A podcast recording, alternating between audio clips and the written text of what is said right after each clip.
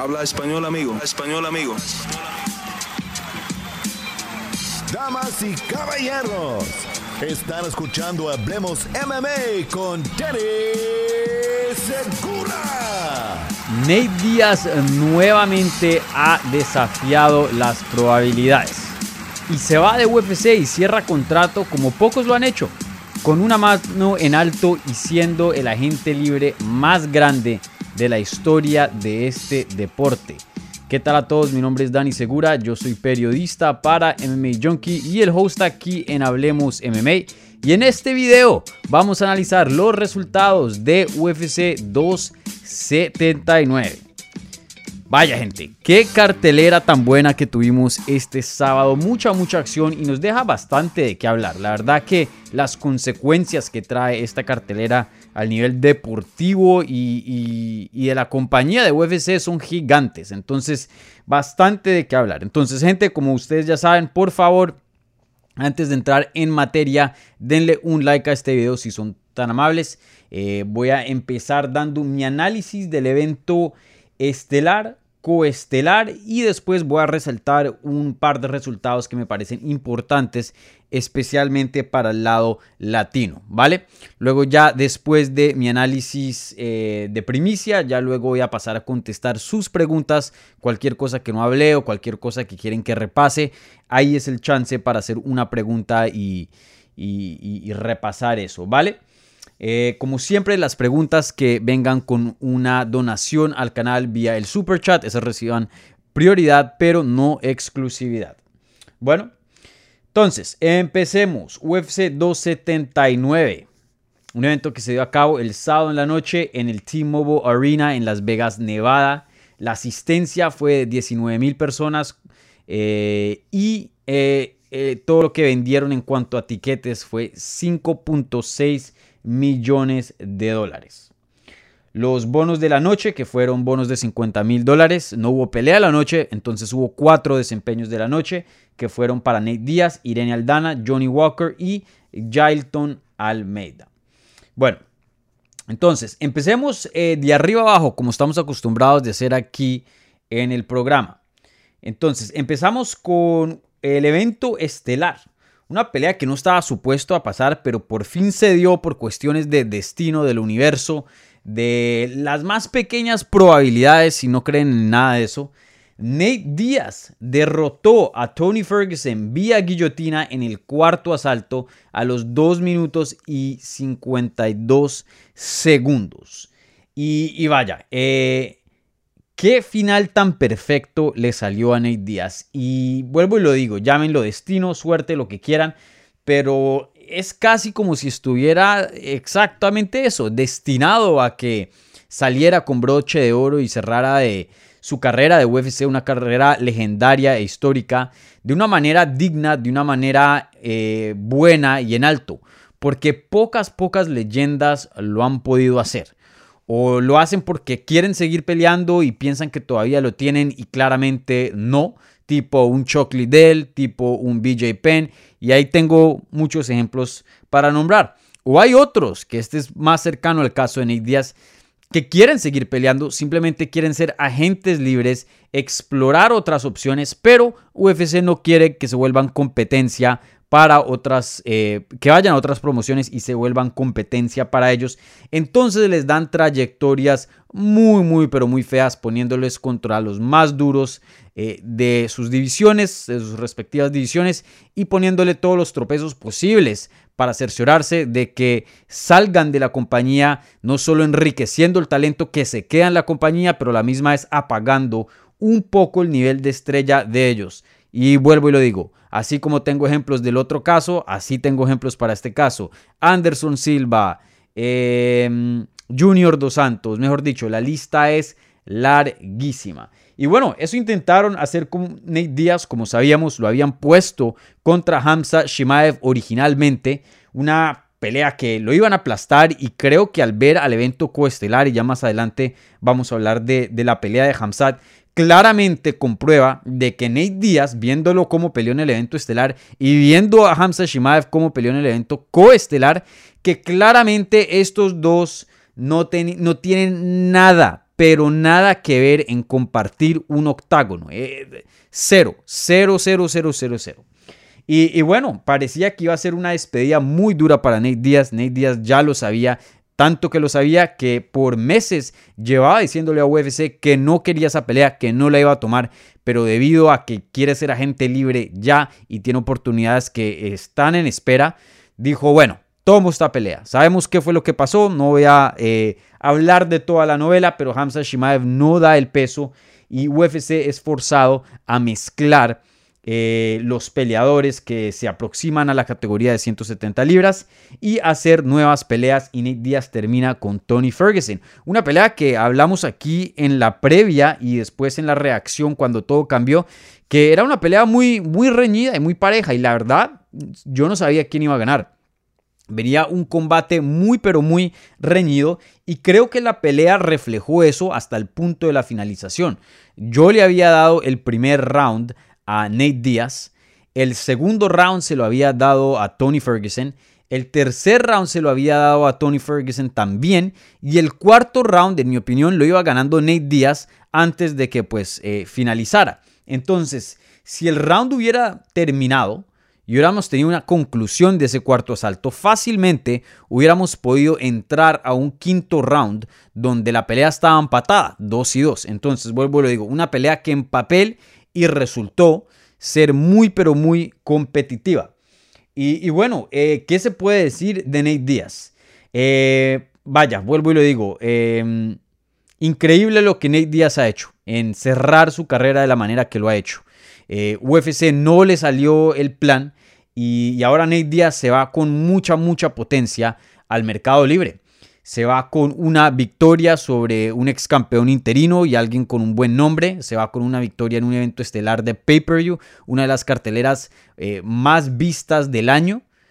Y antes de eso venía de una pelea donde sí había perdido, pero perdió contra el campeón actual y puede decir, y, y con todo el derecho, que casi finaliza y casi noquea al campeón actual de las 170 libras. Así que, eh, por más de que no se vea como un Hamza Shimaev, Nate Diaz sigue siendo una estrella y sigue teniendo victorias y momentos relevantes en este deporte. Entonces, excelente, excelente salida de Nate Diaz. Nate Diaz lo dijo en la rueda de prensa, no voy a regresar a UFC, aunque también en otras entrevistas ha dicho que va a dejar la puerta abierta, pero sin duda lo que le sigue a Nate Diaz o lo que apunta eh, a que le siga Nate Díaz, va a ser una pelea fuera de UFC. De pronto regresa a futuro, no lo sé. Pero lo que sigue en el futuro inmediato va a ser peleas de boxeo. Eso más o menos él lo mencionó también dentro del octágono con su entrevista con Joe Rogan. Eh, claramente él va a estar con su mira en esa pelea entre Jake Paul y Anderson Silva a ver qué pasa. Y de ahí pueda que se le abran oportunidades muy muy grandes. Y bueno, eh, en cuanto a la pelea en sí, eh, ya más o menos mencioné un poco el puntaje. Una pelea un poco rara, una pelea que claramente eh, no era de, nivel alto en el sentido de que no, no estábamos viendo la élite de las 170 libras. Creo que en esta pelea, y, vuelvo y lo digo, a pesar de que esté hablando también de Nate Diaz y, y que también cerró carrera dentro de UFC, de todas maneras, se le vieron los 37 años a Nate Diaz y también se le vieron los 38 años a Tony Ferguson. Una pelea que, vuelvo y digo, fue pareja, pero no vi dos superatletas y no vi dos super peleadores como vimos en, otras peleas en esta cartelera. Eh, Nate Díaz eh, creo que todavía tiene gasolina en el tanque, creo que todavía tiene pelea eh, en, dentro de él pero sin duda están las últimas. De Tony Ferguson me siento un poco diferente. Ya hablaremos eso en unos segundos eh, sobre qué es lo que le puede seguir a Tony Ferguson. Pero vuelvo y lo digo, una pelea donde Nate Díaz, eh, el, boxeo estaba muy bueno, eh, la velocidad se ve que se le ha bajado, los reflejos también, ese cardio legendario ya es más, en vez de legendario, más como normalito, diría yo. Eh, hubo momentos donde se veía un poco cansado, aunque claro, pues ya estaba peleando casi 20 minutos, ¿no? Eh, vuelvo y lo digo, pasó de ser legendario a pasar, yo creo que normalito. Y, vimos un Tony Ferguson que tenía excelentes patadas, que le pegaron duro y mostró una buena quijada. Vuelvo y digo, de pronto no la mejor, pero sin duda eh, no es que tiene una quijada ya rota y, lo tocan y, y el piso. No es el caso de Tony Ferguson.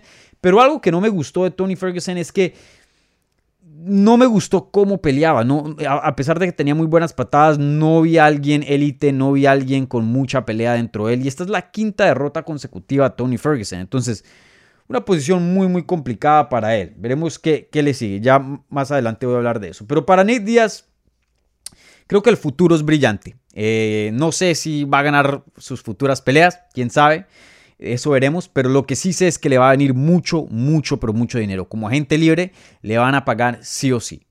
Le van a pagar sí o sí. Y esto era lo que quería Nate Díaz. Y, justamente se lo merece teniendo el nombre que, tiene dentro de este deporte. Se merece una pelea grande, una pelea eh, que le traiga mucho dinero, ¿no? Algo que no podía conseguir en UFC. Y, y, para aclarar, en UFC le iban a pagar bien. Pero él sabe que puede generar aún más dinero fuera de la estructura de UFC. Entonces yo creo que si Jake Paul le gana a Anderson Silva, eh, que no lo veo muy probable o lo más probable diría yo, yo pienso que Anderson Silva gana, pero supongamos que ganara Jake Paul, porque creo que la probabilidad está ahí. Brother, una pelea entre Jake Paul contra Nate Diaz facilito, fácil pero fácil, te pasa un millón de pagos por evento de pay-per-views y yo creo que se acerca a los 2 millones. Esa pelea sería enorme. Entonces, eh, ahí Nate Díaz se ganaría millones, millones de dólares. Eh, y bueno, y si pierde Jake Paul, quién sabe si se puede hacer. Si haya el mismo apetito, creo que todo depende del desempeño. Eh, pero quién sabe, de pronto la otra opción es Anderson Silva, ¿no? ya el hermano tiene historia con Anderson Silva, de pronto ahí habría algo. Quién sabe. Pero lo que Nate Díaz tiene ahora mismo son opciones. Y, sin hablar, ¿no? De también las opciones que tiene en el mundo de las artes marciales mixtas o boxeo a puño limpio. BKFC está pagando muy bien.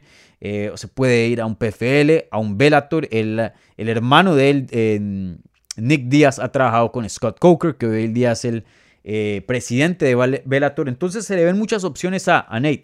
Ahí veremos. El futuro definitivamente es muy interesante. Pero si yo tuviera que apostar, Probablemente le va a seguir boxeo, eh, algo que tenga que ver con Anderson Silva o Jake Paul. Bueno, y, hablando de Tony Ferguson, como les decía, eh, la verdad que el desempeño de él me dejó con un mal sabor. Porque Nate Díaz, no voy a, a, negar que sí se vio un poquito viejito, se le notaron los 37 años de edad, pero sigue siendo un peleador que tiene un buen boxeo, una buena técnica, el cardio sigue siendo bueno. Eh, no es el más rápido, pero sin duda no, está así súper lento en cámara lenta. Eh, tiene una buena quijada, una buena resistencia, es emocionante. Eh, y bueno, sigue siendo Nate Díaz, ¿no?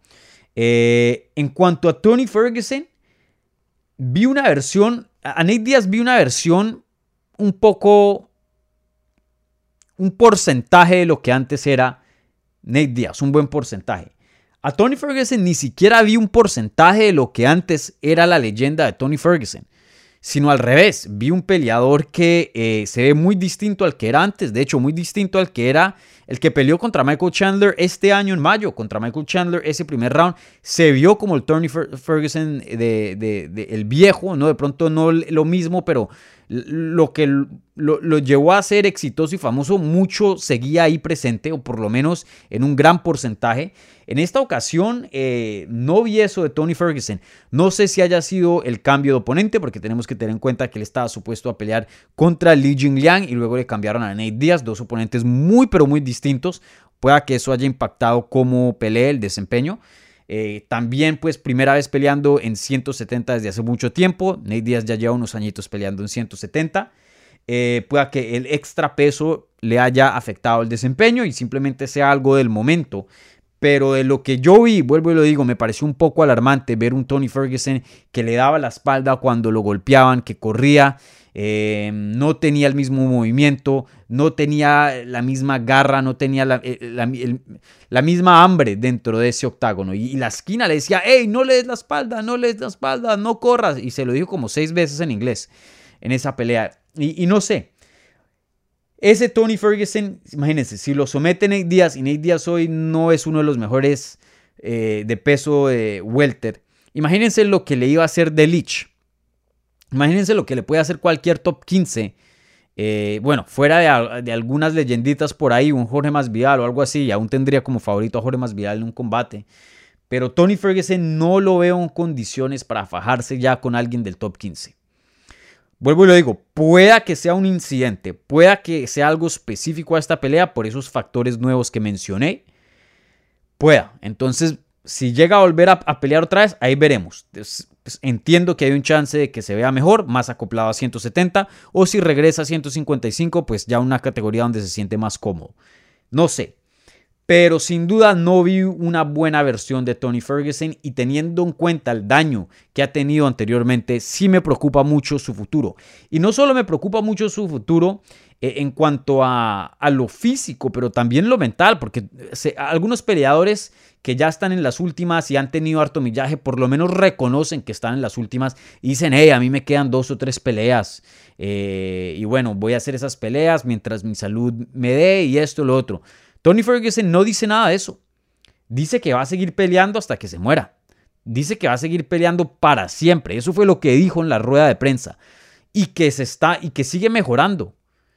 Y que sí son cinco derrotas, pero son cinco aprendizajes. Y que él se siente mejor que nunca. Y esto y lo otro.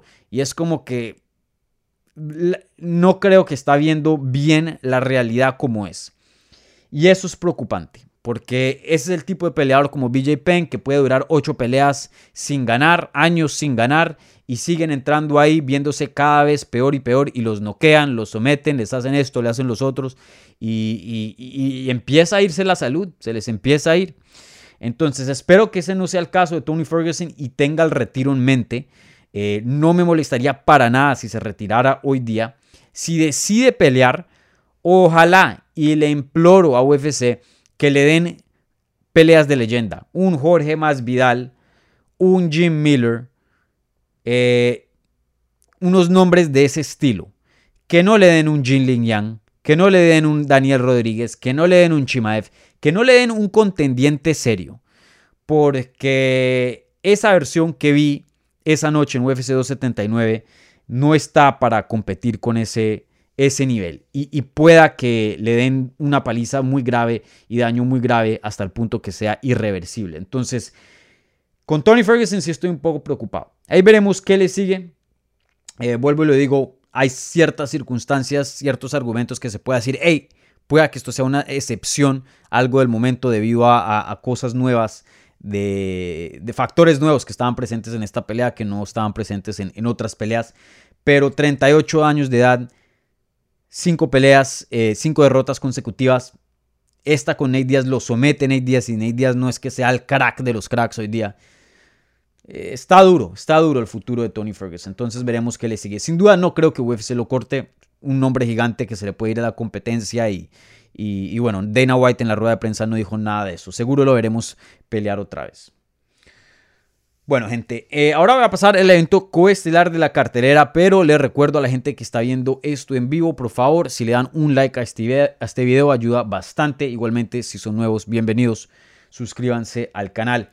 Eh, voy a empezar a hacer o añadir una cosa distinta a estos en vivo. Eh, y es que voy a hacer la pregunta del día o la pregunta de la transmisión. Y hoy día la pregunta de la transmisión es, ¿Nate Díaz regresa a UFC? ¿Sí o no? Y no estoy hablando inmediatamente, en, general, porque pueda que esta de verdad fue la última pelea de, Nate Diaz y nunca más lo veremos en, en UFC. Pueda que sea. Entonces, por favor, contéstenla ahí en el live chat de YouTube y al final de este video todos juntos vamos a repasar la pregunta, vamos a repasar los resultados y hablar de la pregunta en sí y, analizar un poco de eso, ¿vale? Bueno, ahora pasamos a el evento coestelar y les recuerdo a la gente que está viendo esto en vivo, al final de eh, la transmisión voy a estar contestando sus preguntas.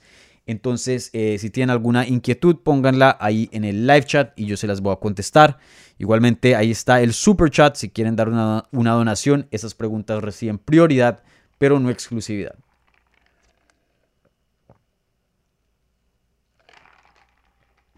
Bueno, ahora pasando al evento coestelar.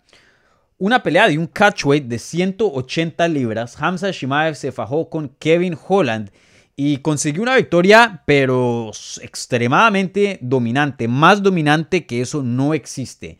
Y somete a Kevin Holland vía un choke a los 2 minutos y 13 segundos del primer asalto. qué desempeño de Hamza Shimaev. Y habíamos hablado en la previa, igualmente la reacción a el cambio de las peleas, que Hamza Shimaev necesitaba este tipo de desempeño. Pero no para ganarse algo, sino para rescatar los daños que hizo el viernes en la báscula. Y aún así no los reversó todos. Pero si él quería evitar una catástrofe nuclear, tenía que aplastar sí o sí a Kevin Holland. Si la pelea hubiera llegado a decisión, si la pelea hubiera sido competitiva o si hubiera perdido la pelea, la carrera como la conocemos hoy día de Hamza Shimaev se le acababa. Claro, que sigue, sigue en UFC, que sigue el, entre los mejores 10, que sigue alguien con un nombre muy popular, claro, pero la percepción como lo vemos hoy día cambiaría totalmente. Y se vuelve humano, se vuelve un contendiente bueno, top, más. Entonces, eso, fue no, eso no fue lo que sucedió. Eh, que, eh, para, para, ser claro, sí era una probabilidad, pero muy, muy significativa, muy, muy pequeña. Pero claro que podía pasar, especialmente eh, después de que había perdido peso. Em, de que falló en la báscula, perdón, eso era preocupante de qué tan en serio se tomó esta pelea, no esta preparación. Pero bueno, va, sale Hamza Shimaev desde que suena la campana. Eh, algunas personas dicen que hizo un poco de trampa, que supuestamente Kevin Holland le intenta dar la mano y Hamza hace que le va a dar la mano y, en vez eh, se va por el takedown. Pero yo vi la repetición varias veces y, no me pareció. Se dieron la mano cuando los eh, pusieron cara a cara antes de que empezara la pelea. Y ya cuando dicen pelea, la o sea, desde que dicen la pelea está en juego y el cronómetro empieza, ahí sí protéjanse, ahí sí, o sea, no, no, no, ahí ya la pelea empezó, punto. Y de una, Hamza Shimaev sale corriendo a la otra esquina, al lado de Kevin Holland. Kevin Holland obviamente tiene que entender que, hey, este man se me va encima a tumbarme o a darme duro un puño o algo porque uno no sale a correr al otro lado del octágono a darle un, high five, un, saludo al otro. No, eso no va a pasar. Eh, Kevin Holland sí extendió la mano, pero creo que eso fue más o menos para, para más o menos intentar buscar algo de, distancia.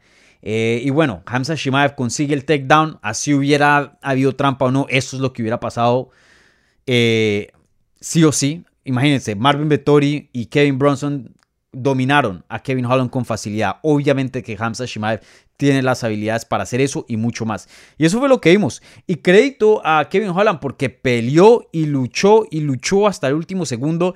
Y la verdad que eh, puso a Hamza Shimaev a trabajar. Lo puso a trabajar, pero aún así no fue suficiente. Hamza Shimaev lo tira como un muñeco eh, de trapo. Eh, lo tumba al piso, lo mete en esta sumisión, lo mete en la otra, eh, y al final termina eh, poniendo ese Dark Choke y, consiguiendo el, el, tap ahí de Kevin Holland. Y vuelvo y lo digo, una victoria muy pero muy necesitada de Hamza Shimaev porque la verdad que esta semana entró como uno de los peleadores más queridos de la compañía, uno de los peleadores favoritos de los fans ya que eh, tiene esa ese vibe, esas vibras de que es un matón, de que es imparable, esto, lo otro. Eh, pero siempre muy profesional, o sea, un peleador sí o sí. Y, pues al no dar peso, eso habla muy mal de, del profesionalismo y no solo eso, cómo manejó la situación. Eh, creo que mucha gente eh, se sintió insultados y bueno, le sacó el dedo y todo al público y, tuvo unos comentarios diciendo que no le importa lo que el público piense o no piense de él, esto, lo otro. Entonces, claramente no, no puso el público a favor. Y mm, y lo abucharon, lo en, perdón, lo en, en, el pesaje y lo abullaron también entrando al octágono el sábado y saliendo del octágono también. Entonces más o menos sigue una figura muy popular, pero de otra manera. Pasó de ser el héroe al villano, pienso yo. Entonces, eh, muy interesante lo que le sigue a Hamza Shimaev, porque sin duda es una fuerza muy, muy dominante uno de los mejores peleadores hoy día libra por libra, punto. O sea, el que le haga eso a Kevin Holland, que lo pueden dominar en cinco asaltos o que alguien lo puede someter en dos o tres asaltos, bueno, pero que le, hagan hecho, le hayan hecho eso fue como si ustedes entrenan o si saben cualquier cosa, ustedes saben esto, es como si alguien que hubiera entrado por primera vez a un gimnasio contra, contra alguien que ya lleva 10 años en el gimnasio. Eh, así exactamente fue la pelea. O sea, Kevin Holland no tuvo ni un chance en esta pelea. Y eso habla de qué tan bueno es Shimaev, porque Kevin Holland es un peleador bueno. No estoy diciendo que es el mejor del mundo, pero es un peleador que antes de este combate tenía 31 peleas como profesional y un récord de 23 y 7. Eso es un récord bueno y está en UFC y entró con dos peleas o dos victorias, perdón, ganadas, dos, dos victorias consecutivas a ese combate. Entonces es un peleador bueno y Hamza Shimaev lo destruyó. Entonces, Shimaev es un talento fenomenal. Aquí el problema de Shimaev va a ser el peso. El peso va a ser su, enemigo número uno. Sí lo veo muy grande para 170. Y siempre lo he visto muy grande y siempre me he preguntado cómo, cómo este man puede llegar a 170 libras, porque él es inmenso. Yo he entrevistado a Duriño y lo hemos tenido acá en el canal, a Gilbert Burns, que fue su última pelea. Y Gilbert Burns es gigante. Él también, yo me pregunto, debe cortar mucho peso para llegar a 170 libras. Y Hamza Shimaev es como el doble de eh, Gilbert Burns. Yo estuve cubriendo en vivo, eh, si se acuerdan, para MMA Junkie, la última pelea de Hamza Shimaev en UFC 273. Y se los digo, Hamza Shimaev es gigante. Entonces, siempre me ha sorprendido cómo puede llegar a 170. Y, y, por fin lo digo y no de una manera buena, eh, no da el peso en UFC y le llegó la hora y no lo dio por 7.5 libras, que es bastante. Entonces, veremos qué pasa. Si ha pasado en el pasado peleadores que eh, tienen dificultades y hacen ciertos ajustes y ya nunca más vuelven a fallar en la báscula. José Aldo es uno de los ejemplos, eh, los mejores ejemplos que puedo dar. Él en algún tiempo tenía muchas, pero muchas dificultades en llegar a 145 libras. Hizo algunos ajustes y nunca jamás tuvo sus problemas. Y es más, llegó a bajar a 135 y varias veces y hoy día se encuentra en esa categoría. ¿Será el caso ese de Hamza Shimaev? De pronto, no podemos descartar eso, no se lo podemos negar. Pero también hay muchos peleadores que compiten en una categoría por unos añitos y especialmente peleadores jóvenes.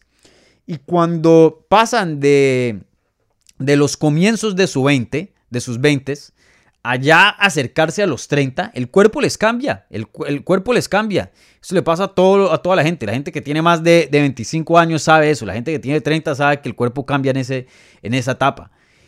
Y pueda que ya, llega, ya, ya haya llegado a un punto, Hamzat, que ya no pueda físicamente llegar a 170 libras. Y se los dije eh, en la previa antes de la pelea. Si el cuerpo ya te está diciendo no más, hasta aquí llegué. Porque recuerden, ya había confirmado Dana White y Hamza también lo confirmó que estaba teniendo problemas de salud y los doctores le pararon el corte de peso. No fue que él lo paró. Si el cuerpo ya te está diciendo no más y ya te está pidiendo, o sea, ya, ya te está negando el corte, faltando 7.5 libras, ¿cómo puedes tener futuro en la categoría? Ahora, entiendo si te falta media libra, una libra de pronto eh, no, tomaste mucha agua o de pronto comiste algo que no debiste haber comido, eh, ciertas cositas. a veces pasa que el sauna se daña y no pueden cortar, pero 7.5 libras es mucho peso. Entonces, Hamzat, de lo que vi en la rueda de prensa, sigue empeñado en 170 libras y, entiendo por qué, porque ha construido ahí bastante y, y es un contendiente al título ahí y no lo es en 185. Entonces, eh, el reportero de Yahoo Sports, Kevin Abeoli, le había dicho, ¿qué garantía tenemos que puedes llegar nuevamente a 170? ¿O tienes que subir a 185? ¿Te parece? Y dice, no, si yo ya he llegado a 170 en el pasado, claro que sí puedo. Ahí veremos. Yo pienso que él está un poco empeñado en 170. Dana White en la rueda de prensa dijo que eh, no sabe qué es lo que va a hacer, pero va a hablar con su equipo y pueda que una posibilidad sea que eh, obliguen o le recomienden a Hamza Shimaev que se suba a 185 libras. Entonces ahí veremos qué es lo que le sigue. Creo yo que Hamzat se esta es la primera vez que falla de peso. Y sí, fue una falla muy, muy grande. Pero es la primera vez. Si le quieren dar una oportunidad más, me parece justo. Pero no más. Una. si llega a fallar de peso en su próxima pelea, si es que llega a ser en 170, no más. No más, no más, no más, no más. Porque miren todo el relajo que ocasionó Hamzat. Él solo, miren todo lo que ocasionó. Cambiaron tres peleas. Tres peleas. Y para algunos les cambió para bien. Y para otros, para mal. Miren lo que le pasó a Li Jingliang. Ya más adelante hablaremos de él. Pero, y eso que se dieron las cosas, fácilmente esto pudo haber terminado en una pesadilla total y nos hubiéramos quedado sin cartelera. UFC ha cancelado carteleras en el pasado. Cuando se cayó la pelea de John Jones contra Dan Henderson, UFC 151, hace años atrás, yo me acuerdo muy muy bien, ese evento no existe. UFC pasó de UFC 150 a UFC 152 se canceló de último momento o, tuvo una lesión Dan Henderson y no pudo pelear contra John Jones. Una de las primeras defensas de título de John Jones. intentaron poner a Chael Sonnen de reemplazo de corto aviso y John Jones no la aceptó. Y ese pay-per-view estaba tan debilucho como este, un poco, o que no tenían así un nombre gigante o otra pelea de título, que tuvieron que cancelar toda la cartelera y eso hubo un problema gigante con John Jones y eso hubo un, relajo gigante. Fácilmente nos hubiéramos podido encontrar en esta misma situación. Porque ¿quién iba a encabezar este, este pay-per-view, este pago por evento? ¿Rodríguez contra Kevin Holland? ¿Rodríguez contra Li Jingliang? ¿Aldana contra Chazón? Y a mí me encanta Aldana y la tenemos aquí en el canal, pero pues, simplemente no, no, todavía no es una peleadora de pay-per-view, a menos que esté peleando por un título, obviamente.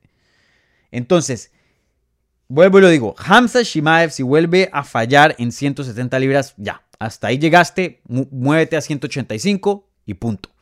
Entonces sí creo que se merece un nuevo chance. Y bueno, vuelvo y lo digo, como lo dije en la previa, si lo llegaran a obligar a pelear en 185 inmediatamente, no sería una sentencia. Él sigue siendo muy grande y muy fuerte para esa categoría y seguro que va a tener mucho, mucho éxito y seguro que va a terminar peleando por un título segurísimo. Shimaev es un talento fenomenal, pero fenomenal.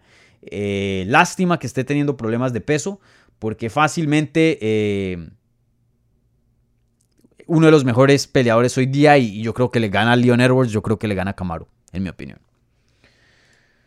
Bueno, gente, eh, ese es mi análisis del evento estelar y coestelar. Bueno, ¿qué puedo decir de Kevin Holland? Rápidamente, déjenme hablar de Kevin Holland.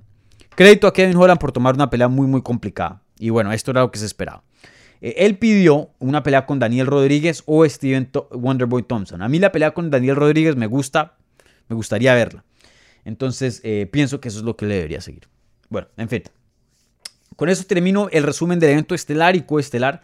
Ahora rápidamente les voy a resaltar unos resultados que eh, me parecieron interesantes e importantes y ya voy a pasar a contestar sus preguntas, ¿vale? Bueno, eh, rápidamente hablemos de, Daniel Rodríguez contra Li Jingliang. Eh, Daniel Rodríguez le gana a Li Jingliang vía decisión dividida 29-28, 29-28 y 28-29. Obviamente esa cartelera a favor a Li Jingliang. Eh, esto fue un catchweight de 180 libras, pero la verdad no fue. Fue porque Daniel Rodríguez estaba pesando 180 libras. Él estaba supuesto a pelear contra Kevin, Kevin Holland en 180 libras porque Daniel Rodríguez está tomando esa pelea de corto aviso. Ahora, cuando cambian las peleas, el que salió aquí perdiendo, pero además, fue Li Jingliang. Y espero, espero, ojalá, que por lo menos, y, no va a equivaler nada, nunca le va a igual, igualar nada, pero por lo menos que le den algo y bastante dinero a Li Jingliang, porque él salió perdiendo de esta, él fue el perdedor más grande de esta cartelera. Se fajó con un Daniel Rodríguez que llegó en 180 libras. Y no fue culpa de él, vuelvo lo digo, la pelea que él tenía pactada eran 180 libras y él dio el peso. Pero Li Jingliang tenía la pelea pactada contra Tony Ferguson en 170 libras y él dio 170 libras. Entonces había una ventaja muy grande entre esos dos. Daniel Rodríguez estaba más cerca a hacer un peso mediano que a un peso de, de, de welter. Entonces, y se vio en el combate que había una, una ventaja de, tamaño muy grande a favor de Rodríguez. Entonces, no solo pasó, no solo está peleando con alguien que es mucho más grande, y tiene una desventaja de tamaño.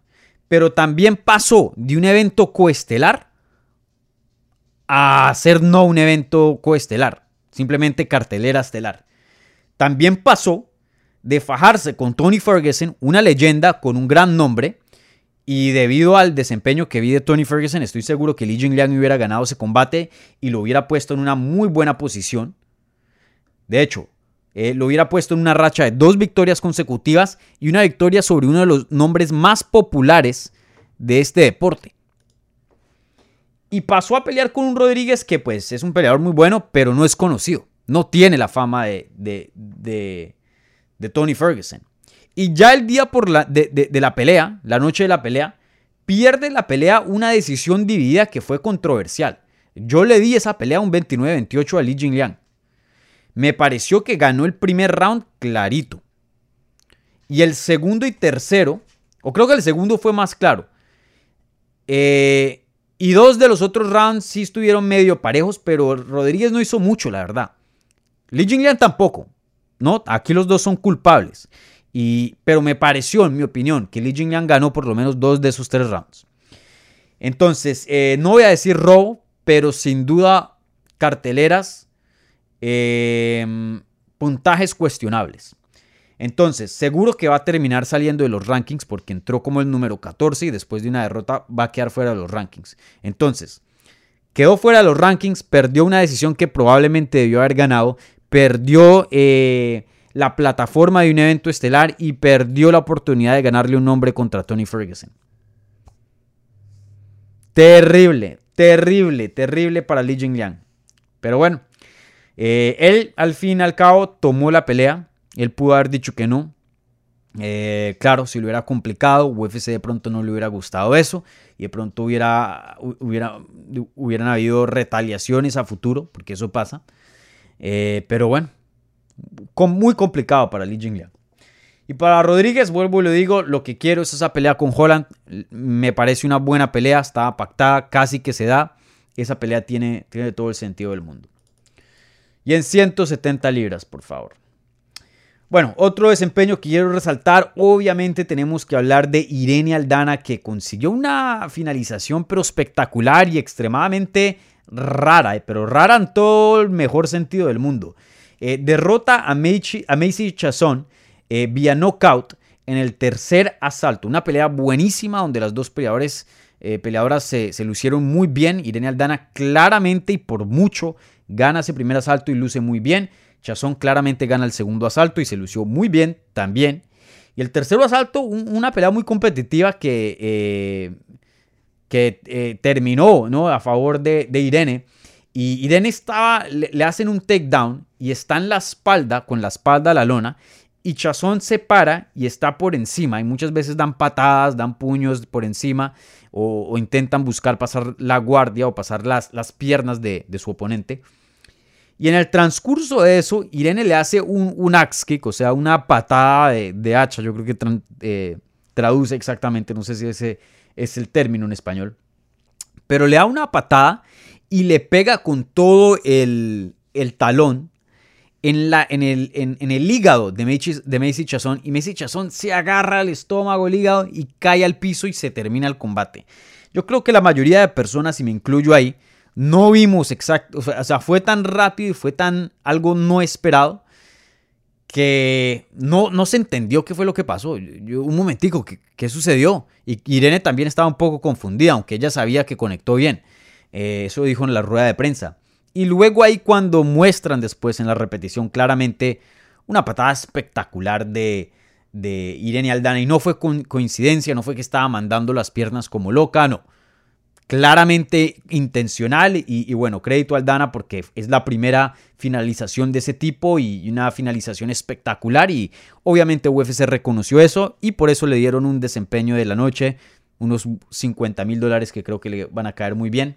Y, para mí el Dana es la siguiente retadora al título contra Amanda Nunes. Le preguntaron eso a Dana White después de la rueda de prensa, perdón, en la rueda de prensa, le dijeron, ¿quién sigue? Y él usualmente no, no hace peleas el día de la, de, la noche de los eventos. Él lo dice todas las veces del mundo y todos los eventos los reporteros preguntan igual. Y él dice, yo no hago peleas la noche de eventos. Eh, y, vuelvo, y, vuelve y dice lo mismo, pero añade otras cositas que creo que más o menos da a entender que hey, yo no quiero prometer nada porque de pronto va y no pasa, hay una lesión o lo que sea y ya queda prometido. Pero más o menos vamos cómo va la cosa. Y esto fue lo que Dana White dijo. Dijo, amamos al Dana. No sé qué será lo siguiente. Nosotros no hacemos peleas la noche de los eventos. Se vio bien, se vio excelente, la amamos. Increíble manera de terminar la pelea. Veremos qué le sigue.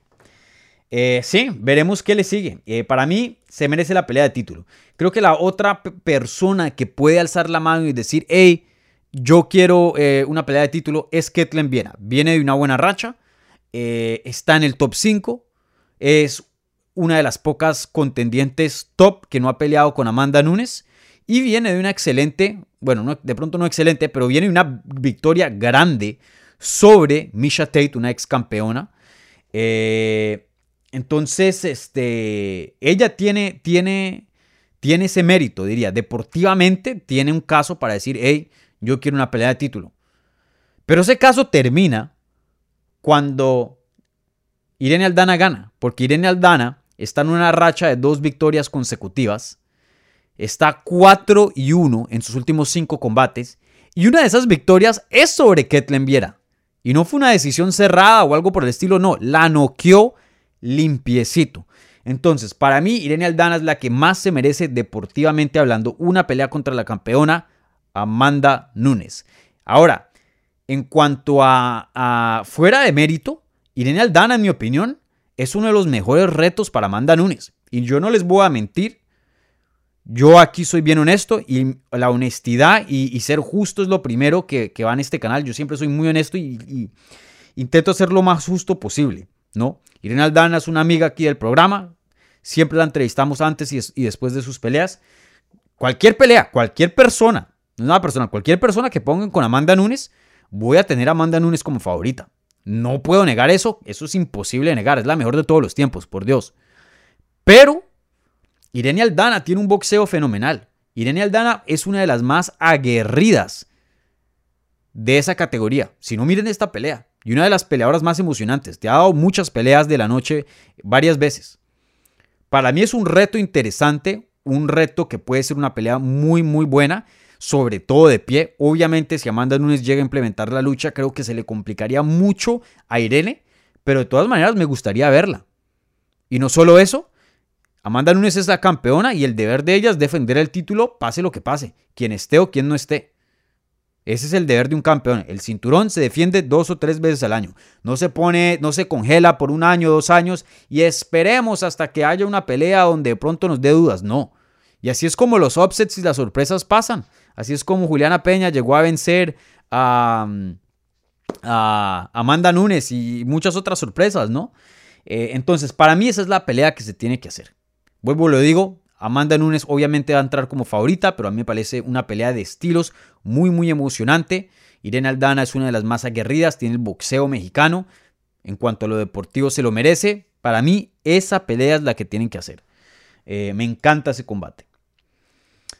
Bueno, otro resultado que quiero resaltar y ya más o menos voy a ir rápido porque no, no quiero dejar un tiempito para las preguntas, pero Johnny Walker regresa a, a, sus, al camino de la victoria y derrota a Ion Cutilaba vía sumisión, un mataleón en el primer asalto, un desempeño muy rápido, Ion Cutilaba lo derriba, ahí pasa un scramble, Johnny Walker le toma la espalda y lo somete, Ion Cutilaba no es el mejor peleador del mundo, eh, pero aún así yo pensaba que iba a ganar este combate debido al pasado de Johnny Walker. Creo que lo mejor de Johnny Walker es suficiente para ganarle a Ion Cutilaba, pero lo mejor de Johnny Walker no lo habíamos visto en años. Por fin creo que vimos algo de vida, algo nuevo de Johnny Walker. No digo que ya está salvado, que ya se salió de, problemas, de líos, eh, pero sin duda esta victoria es un respiro gigante para la carrera de él y, muy necesitaba. 30 eh, años de edad, creo que tiene futuro, eh, y pero tenía que ganar esta pelea. Si la hubiera perdido, fácilmente lo hubieran podido cortar. Y, ya, y de pronto Johnny Walker como contendiente o la idea de ser un contendiente a futuro, creo que ya nos podemos olvidar de eso. Si no le podía ganar ahí un cutilado, olvídate, olvídate. Eh, pero bueno, le ganó y no solo le ganó, pero lo finalizó. Entonces creo que Johnny Walker todavía tiene mucho en qué trabajar. Todavía vuelvo y lo digo, no está, no está salvo de, ya, ya llegó toda la normalidad. No, tiene mucho trabajo por delante. Él reconoce eso, él dice eso. Y, bueno, pero este, este, era el tipo de desempeño que, que necesitaba. Él dice que quiere regresar en enero en UFC 283. Esa es la cartelera que va a ser en enero 21. Sí, el 21 de enero eh, en, en, Río, en Río de Janeiro, Brasil. Entonces, para mí, perfecto. Eh, sería una figura excelente, obviamente él siendo eh, de Brasil. Y, que le den un buen nombre, que le den un buen nombre. Me gustaría ver una pelea. Esa división está interesante. No sé, de pronto un. no sé, un Paul Craig sería bueno. ¿Él ya ha peleado con Dominic Reyes? No, Dominic Reyes también tendría sentido. Alguno, algún oponente así, pero, pero excelente victoria de Johnny Walker. Muy bien. Bueno, ¿qué otro resultado resalto rápidamente? Em, bueno, el de Melissa Martínez y ya, y luego pasamos a las preguntas. Eh, la mexicana Melissa Martínez hace su debut en UFC y desafortunadamente para ella eh, es derrotada vía decisión unánime 29-28, 29-28 y 29-28. Eh, eh, Elise Reed es, quien la derrota. Y así yo juzgué la pelea, un 29-28 a favor a Elise Reed. me pareció que Martínez em, perdió el primer asalto, sí, porque la tumbaron al suelo, le hicieron un knockdown. ganó el segundo y el tercero lo perdió. Y algo interesante de esta pelea es que uno no se va con un sabor de, uy, no, Melissa Martínez no tiene calibre de UFC. Eh, no tenía con qué ganar esta pelea. No, ella tenía con qué. Pero creo que tomó unas decisiones muy malas. Y, tenía las herramientas para ganar el combate. En ese tercer asalto lo iba ganando. Estaba conectando con unas patadas muy, muy buenas, especialmente a las piernas de Liz Reed. Eh, la pierna derecha estaba bien roja y, le estaba dando dificultades a Reed. Y decide cortar la distancia y usar el grappling y Reed siendo mucho más fuerte le termina ganando ahí y controlando y derrumbándola al suelo y controlando la pelea hasta el final de, la campana. Y, pierde ella el combate, me parece, por un mal manejo de la pelea, pero no es porque no tenga calibre. Entonces, vuelvo y pienso eh, que Melissa Martínez, ex campeona de combate global, tiene futuro dentro de UFC. Creo que claramente e, ese, esa, esas malas decisiones fueron evidencia de falta de experiencia y la verdad que ella no tiene mucha experiencia, no tiene ni siquiera 10 peleas como profesional. Entró a este combate con un récord de 7 y 0. Entonces, em, creo que no es el fin del mundo de Melissa. Apenas con 24 años de edad, eh, mostró mucha mejoría porque consiguió un takedown y aunque le hayan ganado mucho en, el grappling, de todas maneras me sorprendió qué tan competitiva y qué tanta pelea dio en el grappling, ya que su última pelea en combate global, en global eh, se le faltaba mucho grappling. Entonces vemos por lo menos evolución dentro de, de Melissa, de Super Meli. Entonces, para mí, Super Meli tiene un, futuro grande dentro de UFC. Em, de pronto no, no era el debut que esperaba, pero vuelvo y lo digo, ahí tiene con qué, tiene con qué. Eh, tiene que pelear un poquito más inteligente, hacer, hacer ciertos ajustes, pero yo creo que Melissa Martínez tiene futuro dentro de UFC y, está hoy día en un nivel para, para competir en esa categoría de 115 libras. Bueno, gente, eh, Ahora voy a pasar a las preguntas, las preguntas que se están haciendo ahora mismo en el live chat. Eh, vuelvo y les eh, recuerdo, eh, si quieren hacer una pregunta, tienen alguna inquietud, algo que no repasé o simplemente quieren que em, elabore un poco más de algo que ya hablé, por favor pongan las preguntas ahí en el live chat y yo se las voy a contestar ya mismo. Les recuerdo, gente, si están viendo esto en vivo, regálenle un like al video, esto me ayuda muchísimo, es gratis, no les cuesta nada. Igualmente, si son nuevos por acá, bienvenidos. Eh, mi nombre es Dani Segura, yo soy periodista para MMA Junkie y el host aquí de este canal, de Hablemos MMA.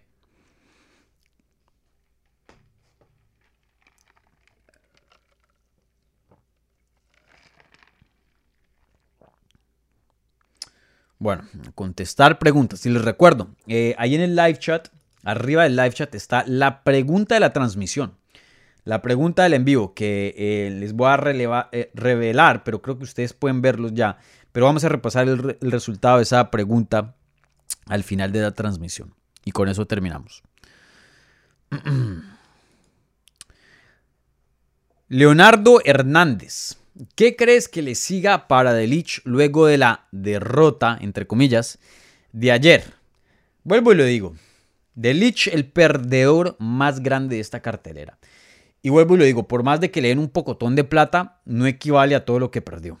Porque perdió muchísimo. Perdió el ranking, eh, perdió la racha, perdió la oportunidad de tener a Tony Ferguson en su récord. Perdió mucho. Eh, y todo por Hamza Shimaev, porque Hamza Shimaev fue el que ocasionó todo este relajo.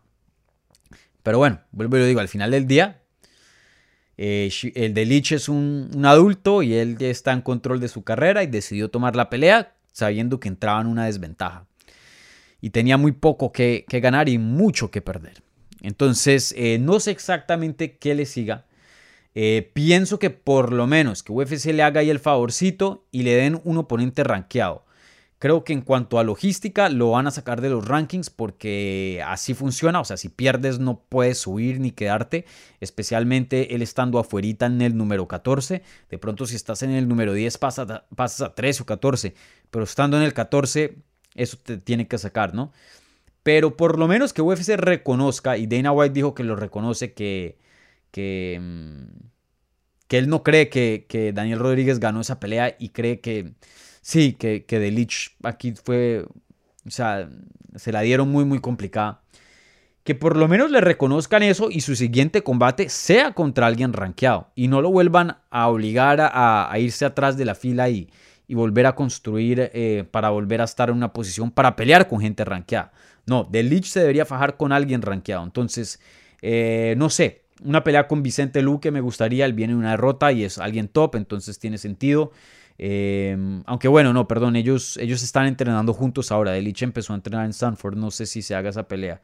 Em, no sé, un Delich contra Michael Chiesa, un Delich contra Neo Magni, pero creo que ellos ya han, peleado. Eh, Delich contra Michelle Pereira me gusta mucho. Yo creo que estaría entre Vicente Luque, Michelle Pereira o, o Michael Chiesa. Una de esas tres peleas me gusta. Yo creo que la que más me gusta es la de Michelle Pereira, creo yo. No sé. Díganme ustedes.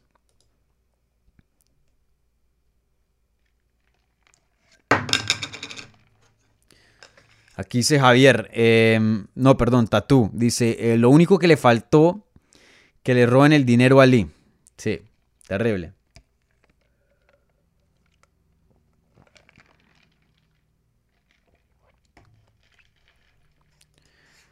Próxima pelea para Hamzat y Ferguson. Un abrazo, crack.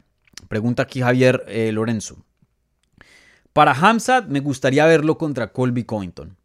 Em, me gustaría verlo contra Colby Covington. Si hubiera dado el peso y le hubiera ganado a Nate Díaz, yo hubiera dicho, me gustaría ver a Hamzat pelear por un título si es que Kamaru Usman no puede hacer una trilogía inmediata. Me gustaría ver eso.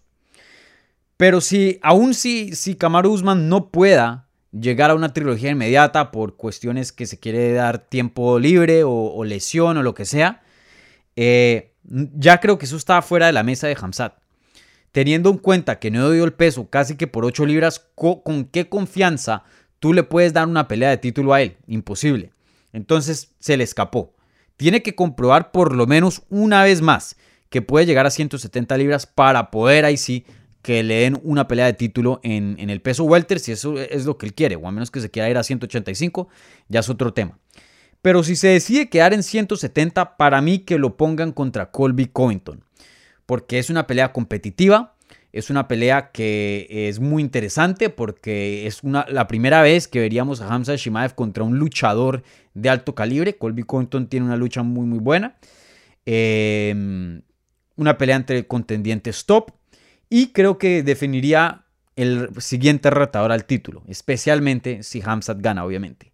Em, y obviamente, como dije, esa revancha inmediata entre, o trilogía inmediata, perdón, entre Leon Edwards y Kamaru Usman está pendiente. Entonces, en el momento, mientras esperan que pelee contra Colby Covington. Para mí esa es la pelea que tiene todo el sentido del mundo. Ese era el plan original de UFC, o, en algún punto llegó a ser.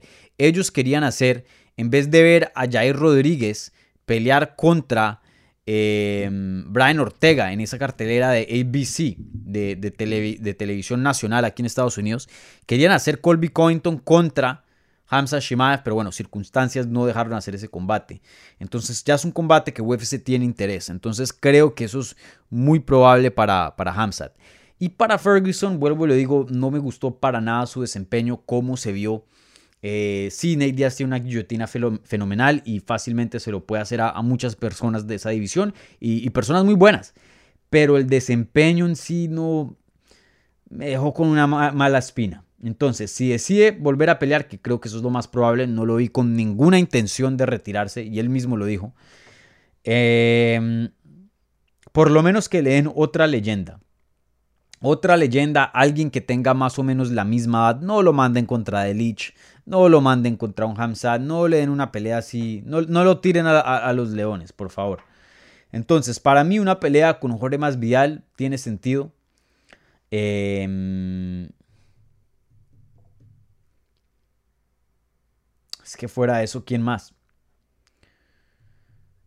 Jorge Masvidal tiene sentido. Steven Wonderboy Thompson. No, de, hecho no, esa pelea no me gusta, aunque tienen la misma edad, casi la misma edad.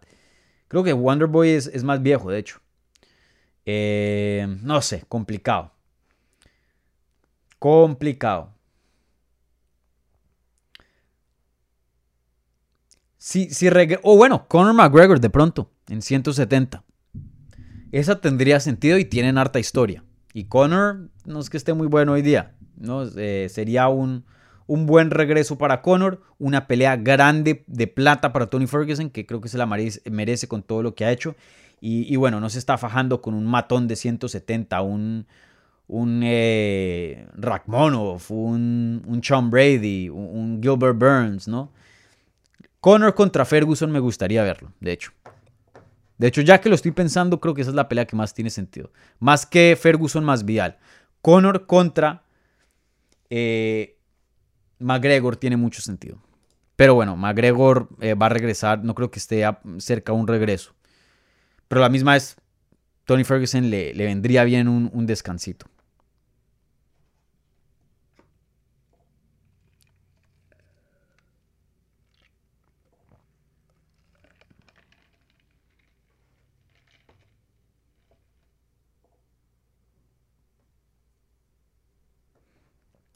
Victim. Saludos Dani, ¿crees que con esa victoria un poco dudosa de Irene sí sea la mejor opción al título? Sí, ya lo expliqué, pero para mí no fue, no fue una, una victoria dudosa. Eso fue planeado y fue intencional ese golpe y, con eso terminó a, a Macy Chazón. Y otra cosa que quiero hablar, que no mencioné en el, en el análisis, entonces por eso resalto esta pregunta. Macy Chazón estaba en otra categoría. Brother, yo hice todo un documental en Guadalajara y me quedé tres semanas en Guadalajara y pasé muchos días con el equipo de Lobo Gym. Ese documental está en, si quieren búsquenlo, si no lo han visto, Mujeres de Lobo Gym, eh, está en, la, en el canal de YouTube de MMA Junkie, en español e inglés. Eh, y le puse ahí subtítulos, obviamente, porque la audiencia de MMA Junkie es americana, o bueno, eh, de, de habla inglés, ¿no? Irene Aldana es grande es grande. Ella no es chiquita para 135 libras. No es que es chiquita y por eso Chazón se veía gigante. No, es que Chazón no es de 135 libras. Ella tiene un antecedente muy largo de no dar el peso. Eh, de hecho, ella ganó su temporada de The Ultimate Fighter en 145 libras. Eso fue en el 2018. Y de ahí baja a 135 libras. Y ya ha fallado dos veces. Em, bueno, falló una vez, perdón, y otra fue un catchweight. Y esta también fue un catchweight. Ella pidió que fuera un, un. Em, ah, no, perdón, la última, perdón. Ella ha fallado de peso una vez. Eh, y eso fue en 145 libras. Ella, o sea, imagínense, falló de peso en 145 libras. Ella no es de 135, ella tiene un antecedente muy largo de no dar el peso y por eso pidió que esta pelea se hiciera en 140 libras. La que pidió esta pelea fue Macy Chazón en, en ese peso, porque ella no pudo, no podía dar 135. Irene estaba cerquita de llegar a 135, pero terminó aceptando la pelea de 140 libras. Entonces, si no hubiera una desventaja de peso y de tamaño, que claramente la hubo, Aldana se veía la peleadora más pequeña, yo creo que Aldana hubiera tenido un, desempeño aún más dominante de lo que, de, lo que tuvo. Eh, y aún así se vio muy bien, porque claramente el peso sí tuvo un factor ahí. Y aún así consiguió una finalización. Vuelvo y digo, para mí Aldana es la siguiente retadora al título y creo que lo va a hacer. Porque ¿qué otras opciones hay? Yo, para mí, mil veces, una pelea entre Aldana y, Núñez es mucho más emocionante que una pelea entre Núñez y Ketlen Viera.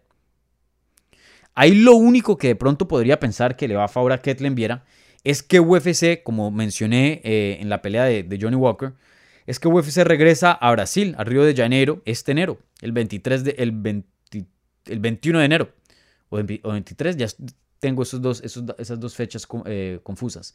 Pero bueno, regresan a finales de enero en, en Brasil y no han anunciado evento estelar. Amanda Nunes, siendo brasilera, es posible que la pongan en esa cartelera.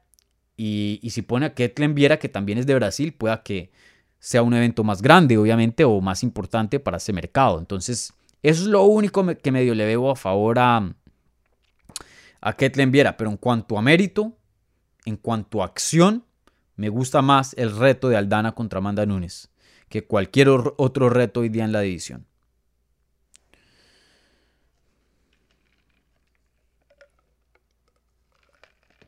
Aquí Sami Marfa está diciendo que Hamza Shimaev para mí le gana a Usman. Es un duro, bro. Saludos, sí.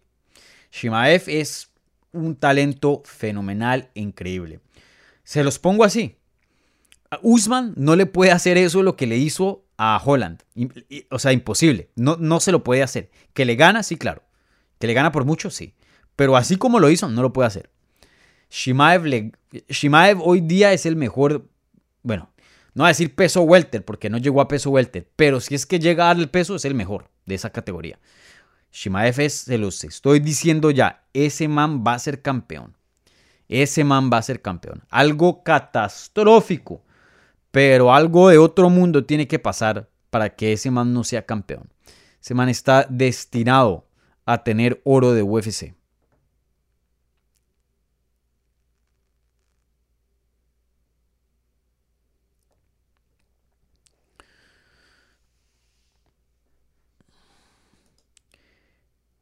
FR dice, ¿qué te pareció la actitud de Shimaev posterior a la pelea en la rueda de prensa? Hablar así de Nate Díaz. Sí, habló muy mal de Nate Díaz eh, y bueno, mucho de eso fue verdad.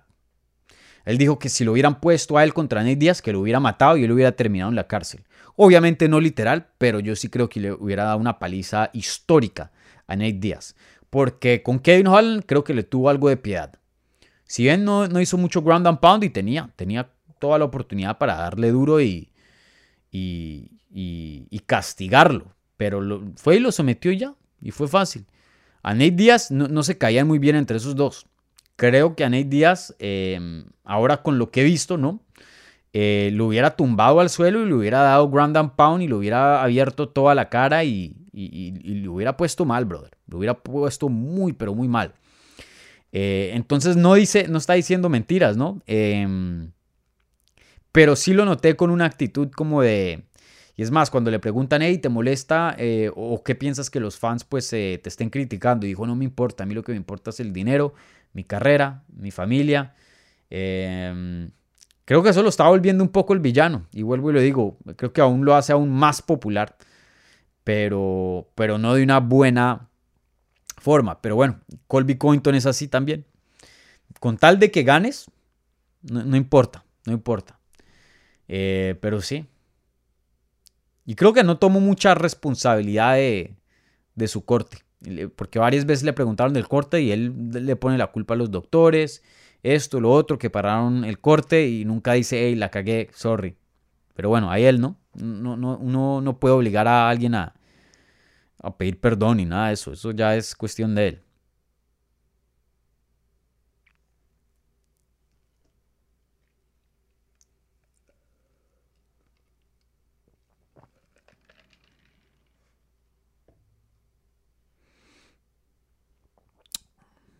¿Qué más hay por aquí? Contesto cuánto vamos. Uy, ya nos pasamos la hora.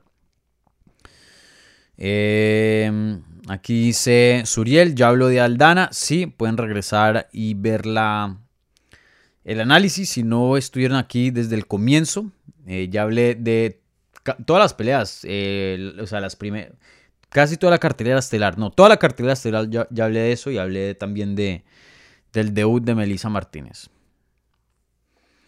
Bueno, ¿qué otra pregunta hay por aquí? Y contesto una más y me voy. Déjenme chequeo, ¿hay alguna del super chat? Para no saltarme nada. Eh, no, hoy no hay. Vale, gente, con eso voy a cerrar. Voy a cerrar. Pero, como les dije, eh, voy a. Vamos a la, pregunta de, la transmisión. Algo, un ingrediente nuevo que estoy añadiendo aquí a, a estos videos. Eh, la pregunta era: ¿Nate Díaz regresa a UFC, sí o no? El 25% de ustedes. A ver, déjenme ver algo. Listo, ya terminé. Hubo 226 votaciones. El 25% de ustedes dice sí. El 74% no. No sé por qué me da 74 si eso no, no suma a, a 100. Pero bueno, ya eso es cuestión de YouTube. Eh, uf, esta, esta pregunta está difícil. ¿Nate Díaz regresa a UFC? Está complicada porque una de las peleas más grandes que Nate Díaz tiene disponible es la trilogía con Conor McGregor. Esa trilogía vende mucho. O sea, la primera pelea de ellos vendió 1.6 millones de pay-per-views, que es un récord, o creo que hasta un chin más. La segunda vendió 2.2 millones. Que, hoy día es la número uno de, de, de, la historia de UFC. Entonces, y desde ese entonces Nate Diaz se ha vuelto aún más famoso y desde ese entonces Conor McGregor se ha vuelto aún más famoso también. Y el deporte hoy día es mucho más grande de lo que eh, estaba en el 2018 cuando estos pelearon. Entonces, eh, o en el 2016. Pero, ¿Cuándo fue eso? El 2000... Ya se me olvida. En el 2000...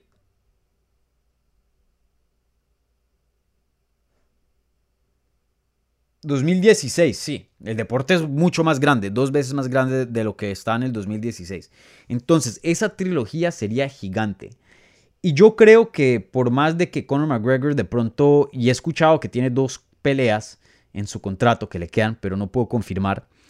Em, yo no veo muy difícil que UFC lo deje ir. UFC le encanta a Conor McGregor y UFC es la estrella más grande hoy día de las artes marciales mixtas. UFC va a hacer todo lo posible para que se quede en UFC y nunca, más, y nunca vaya a pelear con otra promotora. Entonces, si Nate Diaz quiere esa trilogía que pueda que le traiga, pueda no, le va a traer mucho, mucho dinero y tiene todo el sentido del mundo, están empatados uno y uno. Eh, creo que va a tener que regresar a UFC. Pero a la misma vez esa relación entre UFC y Nate Diaz es muy, muy tóxica. Entonces, eh, una pregunta muy complicada. Yo, me, yo diría sí, pero entiendo por qué el 74% de ustedes dicen que no. No sé, muy complicada. Pero interesante la pregunta, ¿no? Bueno, gente, con eso eh, voy a cerrar aquí la transmisión y el resumen, el análisis de UFC 279. Un par de anuncios antes de cerrar. Eh, pero primero que todo, por favor, denle un like a este video si están viendo en vivo o en repetición. Ayuda bastante. Igualmente, si son nuevos y les gustó el análisis, les gustó el video, por favor suscríbanse para obtener más contenido sobre las artes marciales mixtas en español. Eh, igualmente me pueden seguir a mí en todas las redes sociales. Ustedes me molestaron por muchos meses que empezara a tuitear en español y hoy día ya lo estoy haciendo. Me pueden seguir a mí en arroba Dani Segura TV y eso es D-A-N-N-Y Segura TV en Twitter, Instagram y Facebook, ¿vale? En esas mismas plataformas también pueden seguir al programa, al canal en arroba Hablemos.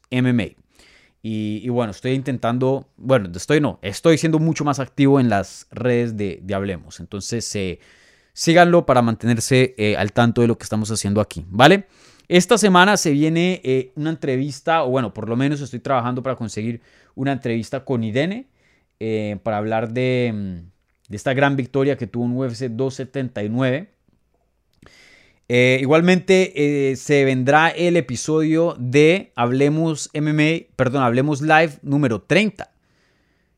Esta semana, este miércoles a las 9 de la noche. Entonces, vuelvo y les digo, cada vez que llegue a 10, 20, 30 voy a intentar hacer algo especial y traer un invitado. Por ahí tengo unas ideas, unas opciones. Entonces eh, voy a gestionar eso y, y sí o sí espero un invitado. Esa va a ser una edición especial. Hablemos live, episodio número 30. De pronto sí cambia la hora debido a que esta persona eh, de pronto no puede dar con la hora. Yo les obviamente les, les digo exactamente la hora, pero sí va a ser el miércoles, ¿vale? Bueno, gente, eh, muchas gracias por su apoyo toda esta semana de cobertura. La verdad que fue una semana muy, muy pesada. Eh, trabajando aquí, cubriendo el deporte. Una semana loquísima, pero ustedes ahí siempre fieles, apoyándome y, en sintonía. Los aprecio un millón.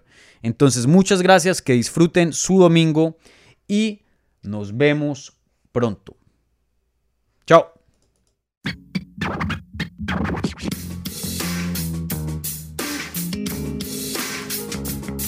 Gracias por escuchar Hablemos MMA. Si les gustó el show, los invitamos a que se suscriban en su plataforma favorita de podcast para recibir episodios semanales. También déjanos tu review o cualquier comentario. Pueden seguir Hablemos MMA en Twitter, Instagram y Facebook en arroba Hablemos MMA. Y me pueden seguir a mí en arroba Dani Segura TV. Hablamos la próxima semana.